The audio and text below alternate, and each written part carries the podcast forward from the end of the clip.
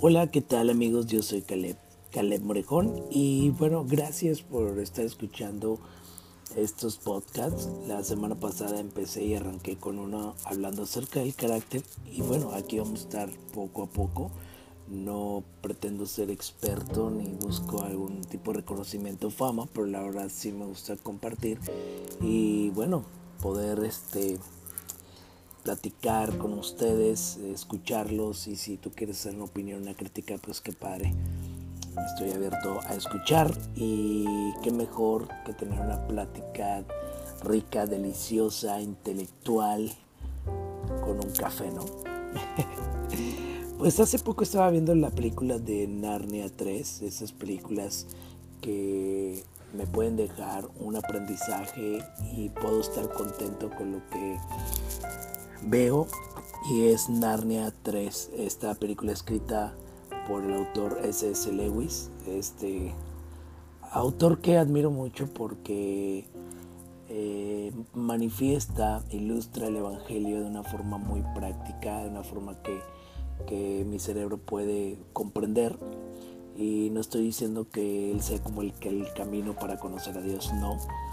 Eh, creo en la Biblia, que es única, inefable, inerrante, la voz de Dios escrita para poder conocerlo, pero también creo que Dios pone instrumentos de gracia, personas eh, con un don, una manera especial de poder escribir. Y gracias a ese S.S. Lewis por escribir libros como Cartas del Diablo a su sobrino, como Mero Cristianismo, y entre otros libros y también estos siete libros como, como los de Narnia que la mayoría conocemos y yo me incluyo conocemos solamente los tres por las películas pero que hay siete libros más que fueron escritos desde 1951 en el periodo de 1951 a 1956 la primera película titulada El león, la bruja y el león de, perdón, titulada El león, la bruja y el armario. La segunda entrega como El príncipe Caspian y la tercera como La travesía del, eh, del viajero del alba. Eh, esta tercera me gusta mucho porque ahí puedo ver cómo el Evangelio se manifiesta y cómo en diferentes personajes trata de ilustrar algo para nuestros corazones. Está se presenta en esta película Justas, Edmund y Lucy.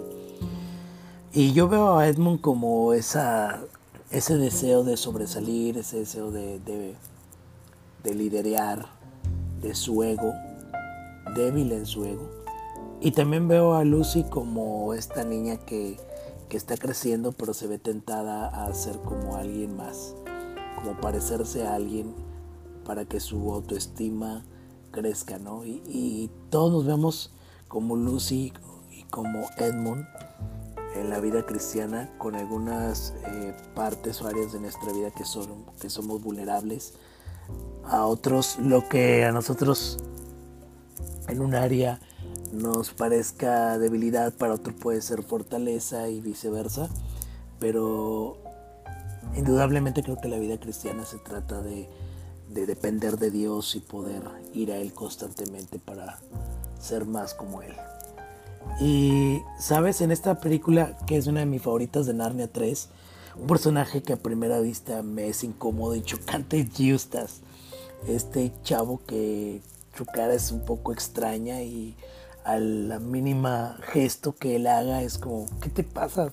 ¿Por qué haces esa, casa, esa, esa cara, no? ¿Por qué gesticulas así? Y él es primo de Edmund y de Lucy. Y cada vez que él escucha conversaciones de Narnia le molesta, diciendo que son cuentos tontos, que, que son fantasiosos. Y Eustace es un personaje que se cree superior, intelectual, de hecho tiene buenas notas en su escuela, lee buenas noticias, buenas novelas y es un tanto moralista.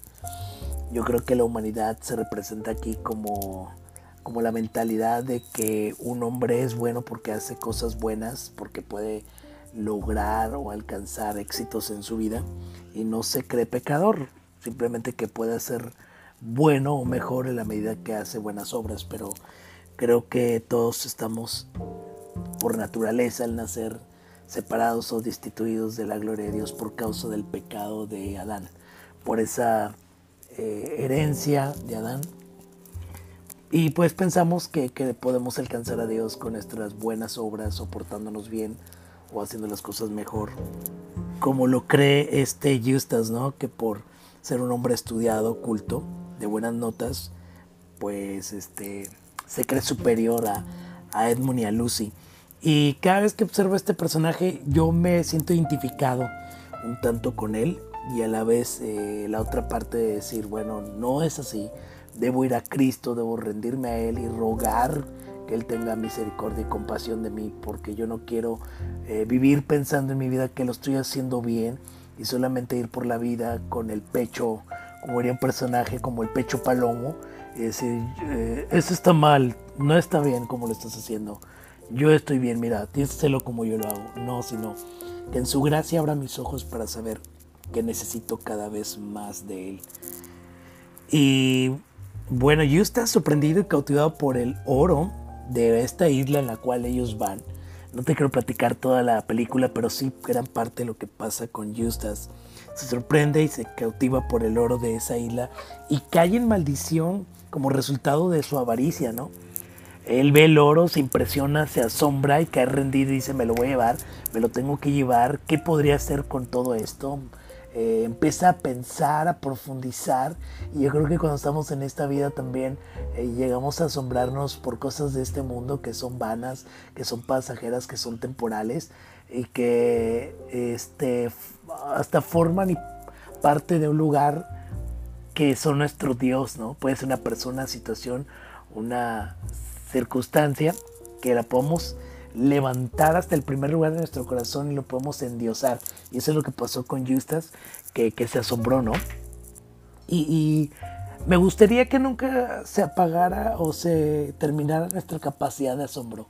A lo mejor conocemos a Dios y solamente hasta ahí, pero qué mejor que podamos conocer a Dios día a día y, verlo en cada detalle de nuestro caminar, al escuchar el canto de, un pájaro, al ver cómo Dios nos bendice a través de personas con un buenos días, con una sonrisa, con un este una circunstancia en la cual estaba muy larga la fila para pagar en el SAT y a lo mejor fue tan rápido en ese momento que tú te sorprendiste y dijiste, siempre dura una hora, pero ahora duró 20 minutos, ¿no? Y cómo es Dios bueno para, para ayudarme y darme gracia ante un papeleo, una compra, un convenio, etcétera, pero cómo este, podemos ser asombrados por el amor de Dios y aún más cuando vamos a su palabra y podemos ver las palabras de Dios que solamente dan vida a nuestro corazón y podemos ser levantados, podemos ser consolados, podemos ser corregidos en nuestra mente y ser restaurados.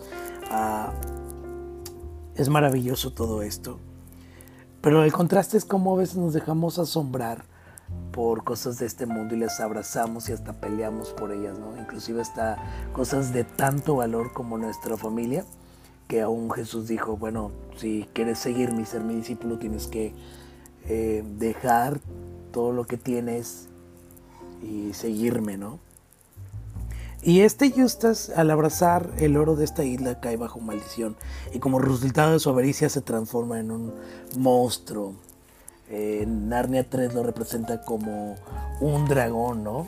Imagínate eh, las, todo lo que ha provocado el pecado en nuestras vidas desde que pecó Adán y Eva, fueron separados de la gloria de Dios, eh, la comunión con Dios se cortó, el conocimiento que tenían de Dios día a día, este, muy estrecho, también se fue borrando y eso nos convirtió en animales, en dragones y, somos tontos, este, creemos como humanos con esta naturaleza caída, creemos tener la razón, el corazón es perverso, es vanidoso y cree siempre tener la razón, pero no, estamos eh, con la inclinación de, de, siempre elegir mal, ¿no? Por los resultados, los resultados de, del pecado en nuestras vidas. Y bueno, volviendo al punto de, de Justas, a lo largo de la película te das cuenta que Justas es confrontado con su condición y parece que las situaciones ablandan su corazón hasta llorar por las noches. Yo creo que Dios va poniendo los escenarios en nuestras vidas para poder ablandar nuestro corazón. Dios lo hace de la manera que Él quiere, Él es soberano. Puede hacerlo de la manera más dulce, más tierna, más amorosa, pero también puede hacerlo de la manera este, eh, dolorosa, difícil. Él es un Dios y, y, es un Padre, ¿no? Y lo hace con justas, en donde va ablandando su corazón hasta llorar por las noches. Este personaje que al principio lo vemos muy duro, muy recto, eh, burlándose por las ideas de, de, sus primos, por creer en Narnia, pero, pero también es, en la película veo algo esperanzador. Eh, una luz en medio de las tinieblas, ¿no? Como esa esperanza que en medio de la oscuridad aparece un ratón llamado Repichip. Un ratón que físicamente es diminutivo pero profundamente valioso y es, ese cuate, este ratoncito es todo un guerrero, ha luchado, ha ganado batallas. Es un personaje que más adelante vemos que reconoce que lucha en el nombre de Aslan, este león que representa a Cristo. Y este mismo personaje diminutivo, Repichip, le anima a Justas, a este dragón, a continuar en ese camino, eh, en la batalla, y le inyecta esperanza, le anima, ¿no? Eh, le dice que él también tiene que ir a la batalla, tiene que pelear y poner de sí. Y bueno, en medio de la gran, de la, de la gran guerra que, que se está poniendo en marcha en esta película, Justas el dragón recibe un ataque.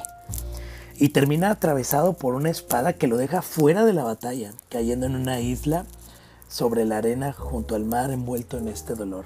Veo el dragón este llorando, eh, afligido, y sin saber qué hacer porque está fuera de la batalla y ya no pudo ayudar más en esa guerra. Pero la siguiente escena es maravillosa, la aparición de Aslan llena de, lleno de, color, de, luz, de esplendor, con un rugido eh, que rasga el corazón del dragón. Ve esa escena donde el león ruge con fuerza y, rasga el corazón de, de este dragón y es transformado en un nuevo y diferente Justas. Me recuerda cómo la voz de Dios es tan viva y eficaz que penetra hasta lo profundo, lo profundo del corazón y cómo Dios desde el Génesis dice sea la luz y fue la luz y cómo el mismo Jesús levanta el pan y los peces y puede hablar hacia su Dios agradeciendo y surte una, una multiplicación para alimentar a miles de personas. Como la voz de Dios es, es poderosa, como, como el mismo Jesús habla a este hombre que está enfermo dice, sabes que deja tu lecho, párate y anda, y solo sus palabras dan vida eterna, dan esperanza, crean algo nuevo en nuestro corazón. Y es lo que está pasando con Justas, es transformado. Más tarde se encuentra de nuevo con sus primos, Edmund y Lucy, y el príncipe Caspian, y se ven con tanta emoción porque ellos sabían que, que este Justas era el dragón y, y querían de una otra forma ellos con buenas intenciones ayudar a su primo y cómo podemos hacer para cambiarte, para regresarte. Y, no podían, por más intenciones buenas que hacían, no tenían esta facultad ni el poder para poder regresarlo a la a ser hombre, ¿no? Y les llama eso la atención ver nuevamente a su primo eh, transformado, ya no como un dragón, sino como eh, ahora este Justas como hombre. Y le preguntan, este, muy emocionados acerca de su encuentro con Aslan. ¿Qué te hizo? ¿Cómo fue? Platícanos. Creo que cuando vemos amigos así en nuestra vida, que tuvieron una vida este, en el pasado difícil, trágica, eh, donde tú decías, híjole, nada más la mano de Dios puede cambiarte o sacarte de donde estás, ¿no? Y cuando lo ves ahora como una nueva criatura, como con un nuevo carácter, una nueva personalidad, eh, que sientes que fue transformado, la pregunta que se impone y que debe estar en la mesa y, bueno, y platícame cómo fue tu vida, ¿no? ¿Qué hizo Dios en ti? Y, todos tenemos nuestros testimonios. Pero Justas responde, me transformó. Sacó la espada como si fuera una espina. Fue como un dolor, pero un dolor del bueno. Y la Biblia le habla como la tristeza que viene de parte de Dios es para eh, arrepentimiento, un arrepentimiento genuino. No para un remordimiento de solamente sentirme mal, sino que realmente sienta mi ofensa hacia, hacia Dios, que, que ofendí a Dios, que mi pecado, mi rebeldía, mi desobediencia me llevó a esa condición y que reconozco que necesito a Dios. En ese momento, en ese momento Justas creyó en la verdadera Narnia y en el maravilloso y poderoso Aslan. Un encuentro personal.